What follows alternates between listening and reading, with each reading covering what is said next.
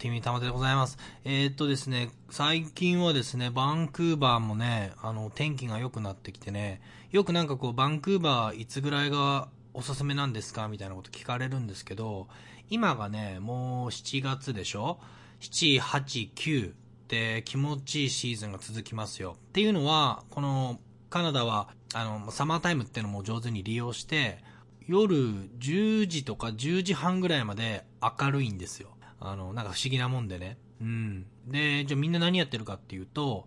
夕方5時ぐらいからずっとパディオって、あの、要するに日本で言ったらバルコニー、レストランの、ずっとビール飲んでるんですよ。うん。あとはみんなビーチバレーしたりとか、公園でダラダラしたりとか。面白いのはやっぱりあの、お酒が飲めないんだよね。これはキリスト教の国なのか何なのかわからないけど、アジアの国は外で飲める。だから日本で言ったら、えっと、コンビニの前で、ヤンキーがワンカップ大関とか飲んでんのとか全然ありじゃないですか。コンビニの前ですぐプシューって酒飲んでたりとか、夜中ね、日本グビッと飲んだりしてんの見ると、まあ日本は相当、こう、ファンキーな国だなって思いますね。こっちはね、やっぱね、あの、パブリックスペースってところでお酒が飲めないんですよ。うん、やっぱなんか暴れるやつとか多いんじゃないですかね。だから、えっ、と、バンクーバーだと、まあ、ホッケーがすごく、地元のカナックスっ、その地元のチームがですね、あの、すごい人気があって、数年前にです、ファイナルみたいなところに進出して、で、その時はね、地中が盛り上がったんですけど、でもなんかもうお酒の、お酒とリカーストアに関する制限とかそんな話ばっかでしたね。今日はなんか、3時とか4時までしか買えないとか、まあなんか外で飲んだりした後投げつけたり、瓶投げたり、まあいろいろ揉めるからなんでしょうね。やっぱお酒のコントロールが効いてないなっていうのはね。だからなんででしょうね、あの、カナダとか。それがあるのか、パディオでもうみんなして飲んでるんですよ。だから俺もたまにね、パディオ行ってもギリギリまでこう、体をです、道路側に出して、受け取って飲んでやろうみたいに思ってますけどね、いつも。まあ、一応そのレストランの私有地みたいな感じになってるんでしょうけど、日本と多分違うのは花火大会とかも飲んでないですよ。外でお酒は飲んでないんですよね。どっかで飲んでから来るか、まあまあ中にはあの、タンブラーの中にハードリカー、そのウイスキーとかいろいろ、ボッカとか、あの、持ち歩いてるやつはいると思うし、あの、よく映画なんかでこう、紙袋に隠して飲んでるっていうのも、まあ一応あれも警察とかに見られないようにってことなんでしょうけど、もともとね、10時ぐらいまでまあ、夕方5時ぐらいから、まあ、10時ぐらいまでパディオで酒飲んでるようなイメージですね。か、まあ、ヨガやってるか、公園でみんなで。うん、そういうイメージです、バンクーバーは。今日はちょっと英語について、あの、英語の学習法とかについてね、お話をしようと思って、で、結構、あの、情報発信はね、僕はいろんなところでブログだったり、企業に書いてくれって言われたブログだったり、あとその、スクーみたいな動画サービスだったりっていろいろやって、あとセミナー、あの、バンクーバーではセミナーとか多くやらせてもらってたんですけど、今あんまやってないですね。ダラダラしてるんで。で、まあでもいろいろその、情発信をしていこうっていうか、やっぱね、最近思うのは、ますます、僕の周りっていうのは家族だったり、同級生だったり、その地元のね、もう、その英語に触れる機会が本当多くなってきてるなって感じていて、例えば、あの地元のね、自動車メーカーとかに勤めてる人とかでも今もインドの方に行ったりとか、タイの方に行ったりとかね、部品メーカーみたいな人たちが、なんか、あと出張で中国の方に行く人たちがいたりとか、もうほんとなんか、ね、こう地元に住んでても、全然そうやって海外出張とか、みんな多いんだなって思って、いいですよね、こう、外と繋がってる感じが。いろいろ英語の勉強法みたいなことが、いろんなところで結構喋ってきたんですけど、まあ、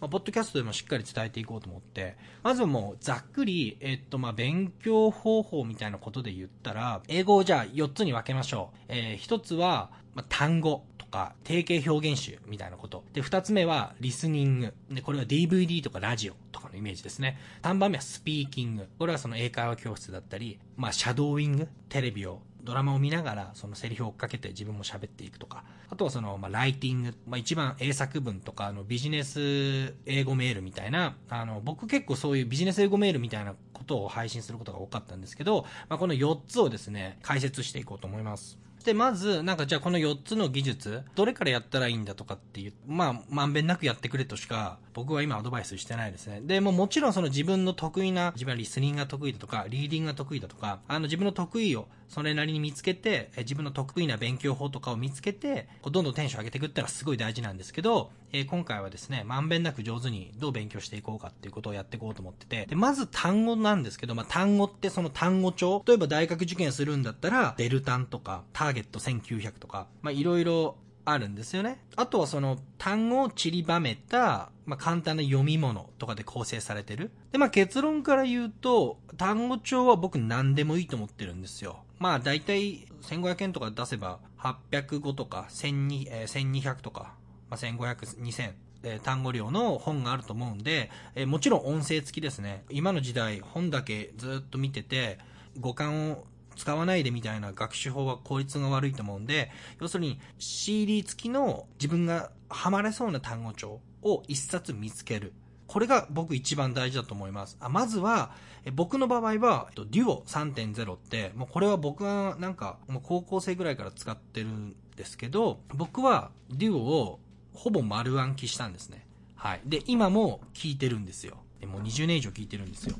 デュオの売り文句は、1600の重要単語、プラス1000の重要熟語を560の基本例文。これが全部で60分1時間に、まあ、凝縮した、まあ、センテンス集、えー、センテンス集、まあ、セン、まあ、センテンス本みたいな、センテンス集みたいな感じなんですけど、えー、っとですね、もう僕、基本もう1日1回、だから1時間。で、大体その、1時間って言っても、何週間か1ヶ月ぐらい聞いてると、2倍速にできたりするようになるんですね。だから僕は、そのいろんな単語帳当たるんじゃなくて、まずはこれだって決めたものを2倍速とか3倍速したくなるまで何回も聞く。そして、あの、一緒に喋る、シャドーイング。これが、まず大事だと思います。あのー、もう覚えてるんですよ。デュオの単語も。なんか、we must respect the will of the individual とか、take it easy. I can assume that everything will turn out fine とか、let go out of your negative outlook on your life. always maintain a positive attitude とかも全部暗記してるんですね。だから、留学して電車とかでなんか邪魔だよとか言われた時に、Oh, sorry, I didn't realize I was taking up so much space とか、もうなんか暗記してるから、えー、っとね、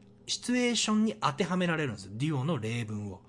これがすごい大事で、英語は僕はなるべく作ったら負けだと思ってて、あの英作文を自分で組み立てようとすると、頭の中で文法の入れ替えとかも含めて、日本人は多分詰まっちゃうと思うんですよ。わかりやすく言ったら、help me って日本人の人、help me って言った時に、いちいちそこで助けて、エクスクラメーションマークみたいに変換してないじゃないですか。さすがに help me とか、まあ、 thank you とか goodbye とかっていうのは、もう日本人もそこは日本語をすっ飛ばしてダイレクトに入ってきますよね。そういう単語とかフレーズを増やし続けるんですよ。それが大事。その文章をそのまま出力してるんですよ。で、そこでもうシチュエーションの会話は成立してるから、OK なんですよ。前回少しあのフレンズの話をした時に僕はフレンズの英語をたくさん聞いて、フレーズを全部マスターしたんですね。How did you interview go? とかね、その今日のインタビューどうだった？とか。っていうのは、その主人公が大体その当時25歳とか30歳ぐらいの、まあそのマンハッタンに住む男女6人みたいな感じだったんで覚える価値があるっていうのもあって、あと、ちょっとしたアドバイスで言ったら、僕は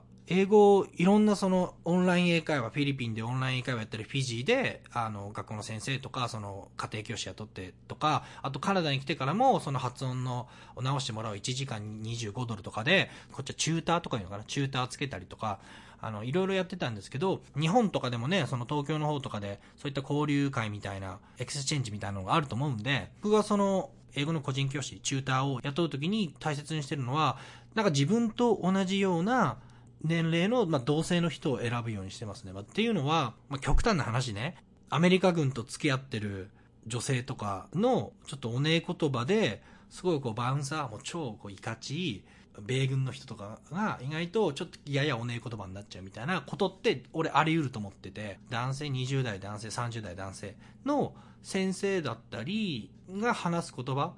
を真似するようにみたいな意識はあって。うん、やっぱ女性は、まあもうちょっと言葉丁寧だったり、あんまりね、ファックとか言わないし、やっぱ女性の人は、そこまで。その辺の言葉の選び方、さじ加減みたいなのは、僕は同年代同性っていうのを、あの、おすすめですね。っていうかまあ自分と同じような立ち居振る舞いしてる人かなって思ってます。あとは、単語の勉強の仕方の話に戻すと、まずは一冊、自分がハマれそうな、多分800語とか1200語、1500語ぐらいの CD 付きの教材を見つけて、ひたすらやりまくる。2倍速、3倍速になるまで。その後に浮気するんですよ。別の単語帳とかやってみたり、ドラマだったら別のドラマを見てみるんですよ。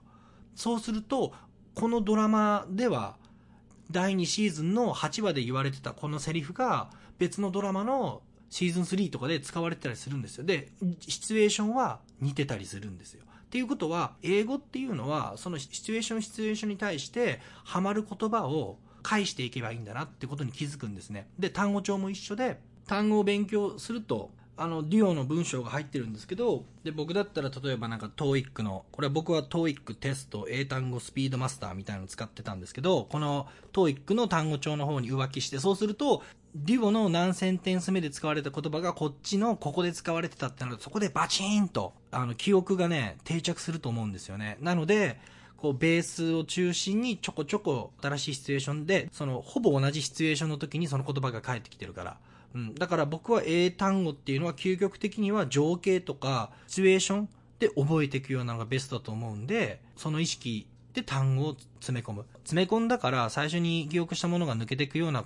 脳の作りでもないんで、きちんとそのトレーニングっていうかその日々勉強していけば、だから英単語を使う、拾う、シチュエーション当てはめて会話を乗り切るっていう、そこをちょっと意識してやっていくっていうのが単語力を増やすってことで、すごい大事なことなんじゃないかなって、うん、思います。そう、あとは、えっと、俺が使ってたのはね、この CD を聞くだけで英語表現が覚えられる本みたいな、これも CD 付きなんですけど、あの、結構いいなって思うのは、日本語と英語が交互に流れてくる音声テープとか結構いいと思いますよ。例えば、すみません、セーフウェイに行くにはどうしたらいいですか ?Do you know where the safe way is? とかって、日本語と英語セットで流れてくるんですよ。で、そしてそれも丸暗記したら Do you know where the safe way is? って覚えちゃったら、あとは名詞だから今回だったらセーフウェイ聞いてるから、セーフウェイってあのスーパーの名前なんですけど、すごいベタな。東洋華堂みたいな。よく紅丸あれ東北限定か。なので、そしたら今度、えっと、じゃあコスコ。あ、日本だとコストコか。めんどくせえな。コスコ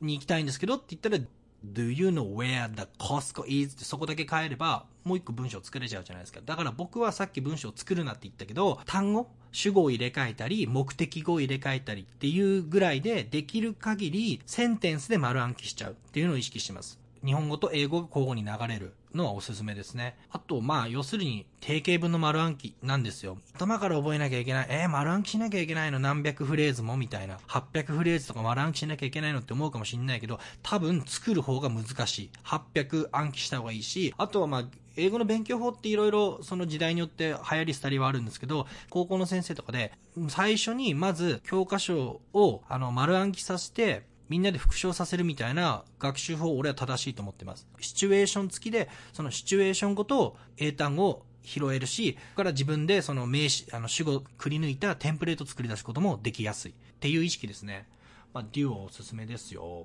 あとはその、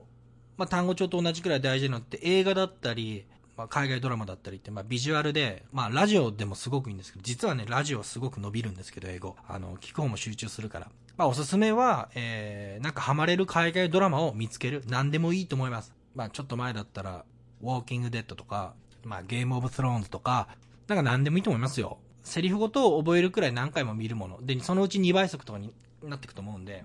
ペロペロペロペロペロペロペロペロペロみたいな風になると思うんで、ちゃんとなそんな急に、あの、外国のドラマなんて大変だよって人いるかもしれないけど、でも、それは、あの、日本語字幕で一回見ちゃえばいいんですよ。だまず、自分がハマる予定の海外ドラマがあって、で、まずは日本語字幕で、その1話ストーリーを見る。そこから英語字幕に切り替えて、字幕を追いながらもう一度見る。で、ここは何回も繰り返していいんですけど、で、わあんまりにもわからなかったら、また日本語字幕でもう一回見ればいいんですよ。そうすると、あ、ここのシチュエーションで、この言葉をごっそりはめてるっていうのがわかるようになるから、そしてどんどんどんどん慣れてきたら、最後字幕なしでも見てみる。でも字幕なしで難しかったらまた字幕付きに戻る。その繰り返しですよ。あの、で、あんまり辞書もね、ガンガン引かなくていいと思います。あんまり引いてわかんないってことは、多分そのドラマとかで使われている単語が、まだ自分にとって難しいから、まあもちろんそのかけ流してっていうのは大事だけれども、もう少しこの、簡単な学園ドラマとか、もうちょっと会話が追いかけやすいその学園ドラマものとか、なんかそういうのをあの見つけるっていう。まあ、結論は、ここまで英会話表現、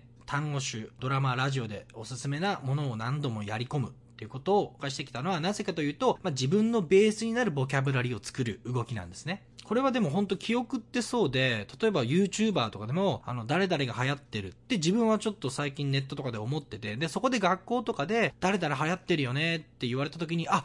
やっぱり流行ってるんだって確認？だその成功体験 成功体験を繰り返していく。うん。じゃあ、ここまで話したことは全部、インプットの英会話なんですね。で、次はじゃあ、アウトプットの英会話を話してみたいと思います。はい、じゃあ次はスピーキングですね。まあ、スピーキングはもうほんとシンプルですよ。スピーキングはやっぱり、と、やった分だけ差が出る。滑らかになる。っていうか、間違えたり恥をかくことによって、その分、その、こう直した方がいいよとか、君の話し方全部語尾が上がってるよとか、そういうのを言ってもらったことによって、どんどん直っていく。どんどん直していくって感じなんで、ドンビッシャイですよ。本当にドンビッシャイですよ。あの、恥ずかしいからって喋んなかったら、多分相当下手くそなままですよ。英語、日本でね、英語を勉強してる人に強く意識してほしいんですけど、スピーキング1日の勉強時間0時間とかなってません？それって結構ダメですよ。うん。やっぱり、英語っていうのは、そのさっき言ったインプット、海外ドラマを見て、単語帳を読んだり、そのネットで英字新聞を見たり、それってインプットなんで、でもそこをどっかで口で出したり、あの、この次に話すライティングで、今度アウトプットしていかないといけないんですよ。なので、本当に一日一言も英語を喋らない勉強法の人は要注意して何かしらアウトプットする。例えば、今だったらそのフィリピン英会話とかももう相当ね、安いんですよ。1時間あたりね、ほんとコーヒー飲むぐらいの値段で。僕がまだ10年以上前、12年とか前に、えっと、フィリピン英会話が流行り出した頃に、えっと、45分のチケット、1日45分のチケット、かける30回で、2万円とか2万4千円とかしたけど、今そのぐらいのチケットだったら1万円切ってますからね、6千円とか、あの、価格崩壊しちゃってるんで、今、フィリピン英会話オンライン、やらないでどうするんだって思いますね。できればやるのであれば、なるべく毎日話した方がいいと思います。ここはすごい大事で、例えば日本で、白人っていうか、カナダとかアメリカとかイギリスとかオーストラリアとかから来た人と話すると、多分単価めっちゃ高いんですね。1時間3000円とかもっとするんじゃないですか ?5000 円とか？わかんないけど。でも、フィリピン英会話とかだったら、500円とかの値段で1時間話し放題なんですよ。で、ここですごく大事なのは、スピーキング能力を高めるために、まあお金ある人だったらいいですけど、なできればちゃんとしたネイティブの人にみたいな、なんかわけわからん幻想を抱いてる人だと、めっちゃ割高なんですよ。僕の結論から言わせてもらえば、 TOEIC、ザクッと言ってね、 TOEIC 730点とかちゃんと乗るぐらいまでって、スピーキングもグダグダだから、単価の安い人に聞いてもらった方が絶対効率的なんですよ。うん、で、僕はその考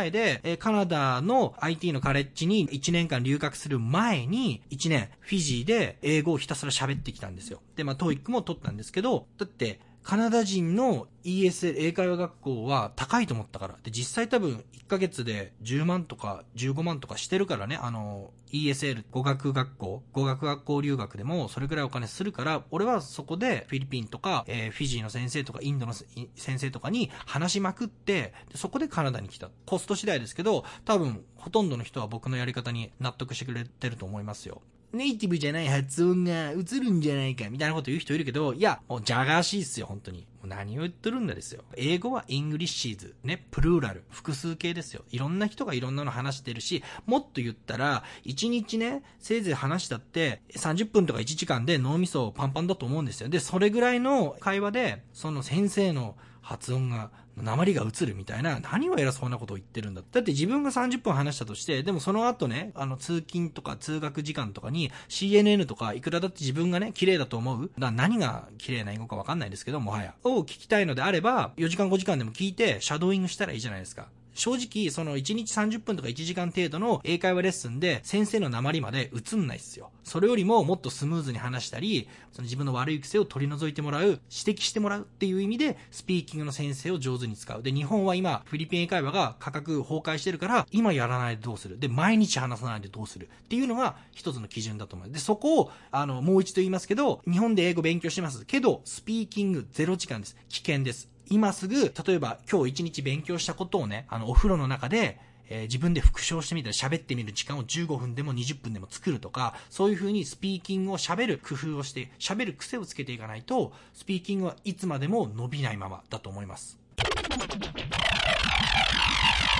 じゃそして最後に、ライティングですね。まあ、ライティングはね、僕は一番得意ですね。っていうのは、えっと、ライティングってみんな苦手なんですよ。日本人。おそらく。ほとんどね。何が得意ですかって言うと、まあ、聞くのが得意で、ドラマが好きで何回もハマってるから、リスニングが得意ですとか、バックパッカーとかね、その、英会話学校とか行き出してスピーキングが楽しいとか、っていろんな人たちいるけど、やっぱね、あの、書くのがちょっと苦手だみたいな人が多くて、で、これなんでだろうって俺なりに考えたら、本はまあ、今ね、小学校5年生とか、もっともっと英語の授業が取り入れられていくと思うんですけど、やっぱりね、英作文をちゃんと教えられる先生とかがいないし、ほとんど教える機会とかトレーニングする機会が中学校、高校で、公教育でないと思うんですよね。例えば受験する人でも、一部の本と次第とか国立大を除くと、まあ、英作文は貸してない、その、まあ、センター試験のマーク式とかもそうだし、英作文をね、ここまで貸してなくて入学してるとかで、勉強するタイミングがなかったって人が多分多いと思う。で、僕は、どっちかっていうと、こっちの IT のカレッジに行って、なんかレポートとかも全部英語で書いて、で、その後、現地に就職して、社長から送られてきた分厚い PDF とか、お昼休みの1時間で読まなきゃいけないとか、そうやって読んで書いて感想を書かなきゃいけないとか、そういうことをやってきてて、で、今、本当気づくのが、英作文って結局、スピーキングと一緒なんですよ。で、スピーキングって頭の中で、その、組み替えてね、例えば、I wanna go to school とかって頭の中で作って、ポンって吐き出して、その繰り返しなんですよ。英会話を勉強して出した結論は、英作文イコールスピーキング能力なんですよ。つまりスピーキングっていうのは頭の中で瞬時に英作文を作る、組み立てる作業ですよね。ということは逆を言えば、手でスラスラ文章が止まらないで書ける人っていうのは、止まらずに話せる人とイコールなんです。じゃあ、おすすめの勉強方法、ポッドキャストの第1話でも話しましたけど、ツイッターとか、フェイスブックとかで有名人とか、そのネイティブの話してる言葉をごっそり持ってくるってことをやり続ける。もうそれしかないと思う。例えば、基本的にはパクってきて、その名詞とか目的語、さっきの政府へのあの、説明みたく、名詞とか、その後目的語って、例えば、それ買ったのがバナナなのか、そのグレープフルーツ、変える？そこだけ変えるっていうことをやる。英語文章は作らず、英作文っていうのは、英作文を一から組み立てるんじゃなくて、定型文をどんどんどんどん自分の中に蓄積していって、それを組み立て直していく。っていうイメージなんですよね。あとは、その自分で作った文章っていうのは、あの、ダブルクオーテーションかけて、僕いつも言ってるんですけど、その、あの、Google 検索で、その完全一致検索っていうのはできるんですね。つまり自分が、自分が作った文章を、それをダブルクオーテーションかけて、その、スペース、余白とかもそのまま、あの、囲んであげて検索すると、その全く同じ文章が出てくるんですね。っていうことは、逆に自分が組み立てて、全くその2件とかしかつぶやいてなかったってことは、じゃあネイティブが今までこのインターネットができてから誰もその言葉をつぶやいてなかったってことは、それは世間一般にはルフしてない言葉になるから使わない方が無難。っていう風な判断になっていくんで、えっ、ー、と、まとめると、英作文とか、英文法、あの、英作文を作るのであれば、基本的にツイッターとか、あの、ニュースのサイトとかから文章を持ってきて、名詞を、単語を入れ替える。どうしても作らなきゃいけない場合は作ってみて、それを完全一検索で Google にかけて、何万件とかヒットしたら使うっていうことだと思います。じゃあ最後に、究極の英語の勉強方法は、ここれね、これ大きく出ますけど、僕答え出てると思いますよ。っていうのは、それは、毎日辞書を引きながら英作文を作る。それをネイティブに直してもらって戻ってきた文章を今度は丸暗記する。を繰り返す。っていうこと。これはベストセラーになった超勉強法っていう本で紹介されてた方法なんですよ。これはあの十数カ国語を数年でマスターした考古学者のシュリーマンって人がいるんですけど、その人が声を出して多読すること、短文を訳すること、1日に1時間は勉強すること、興味あることについていつも作文を書くこと、その作文を先生の指導を受けて訂正し丸暗記すること、前の日に直されたものを覚えて次の授業に暗唱すること。このやり方で次々と数十カ国語喋れるみたいなその学者さんなんですけど、覚えていったって書いてるんですね。で、これは俺もやったことあるんですけど、フィジーでめっちゃしんどいんですよ。毎日家に帰って、その日記帳に辞書も使ってね、その辞書、だから辞書の使い方としては辞書で単語を調べるんじゃなくて、例文を調べてきて、その例文をこっそり持ってきて、名詞入れ替えて、一定のボリュームの文章を作って、それを学校の先生に持って行って、赤ペンで直してもらって、それを丸暗記する。これね、俺1学期3ヶ月とかできなかった。大変。これはすごい大変だけど、これを続けたら確実に喋れるようになるなっていうのは思った。これが多分俺が思う究極の勉強法だと思うね。英語をほんと短期間でマスターしたかったら、それ以外の、その寝てるだけというか聞き流してだけで勉強を覚えることは、今回説明していくことでわかると思うけど、絶対ない。それは、なんだろう、そういうこのなんか古代広告とかに騙されないで、ほんと1500円の単語帳とか、本当今だったら、その、ネットフリックスとかで月数百円で繰り返し見れるドラマとかがあるんだから、そのコスパ意識みたいなのをすごい大事にしていけばいいと思いますね。あとでも最後になんかこれだけやれみたいなのも違うと思うんで、で、その最初にその自分の色、自分の色っていうのはね、いい意味でも悪いでも、あの、良くもね、悪くも出るんですよね。勉強の仕方によってはその、有名な映画のフレーズをちょっと多用してきたりとか、あと、英語をね、勉強する学習する上でどんどんキャラ作りができていくんですよ。あの、やたらその、格言とかに詳しくなるやつとか、あの、なんだ99%のひらめきとみたいなことを英語で、で、それはそれでね、あの、俺はね、その人のキャラになったりするから、すごくいいと思うんだよね。ただやりすぎなくてもいいと思うけど、でもそこが英語の情熱になったりもするんで、例えばこの間も、英語の語源を、えー、調べるのがなんかすごいハマってるみたいなこと言ってて。で、多分それ以外の勉強方法で言うと、俺が今回話したような勉強方法じゃなかったから、そんなにね、伸びてはないかもしれないけど、でもいいと思うんだよね。そ何より、その、自分がここ生意気になれるっていうパートを作るっていうのが、まずその、新しいことをチャレンジしていくのにとって一番大事なことだと思うんで、その人は、今までいろんな英語ね、だからドラマ見ろとか、なんとかやれとか言われても、ハマんなかったと。でも初めてその、なんか、いい本かなんか出会ったんでしょうね。その、えっと、英語の語源をたどる？本、語源っていうかその、え文のあの成り立ち、プレとか、案とかが、な、なんでそうなったかみたいなことを、俺は結構そ、そこはもう丸暗記でいいかなって思っちゃうんだけど、ただ、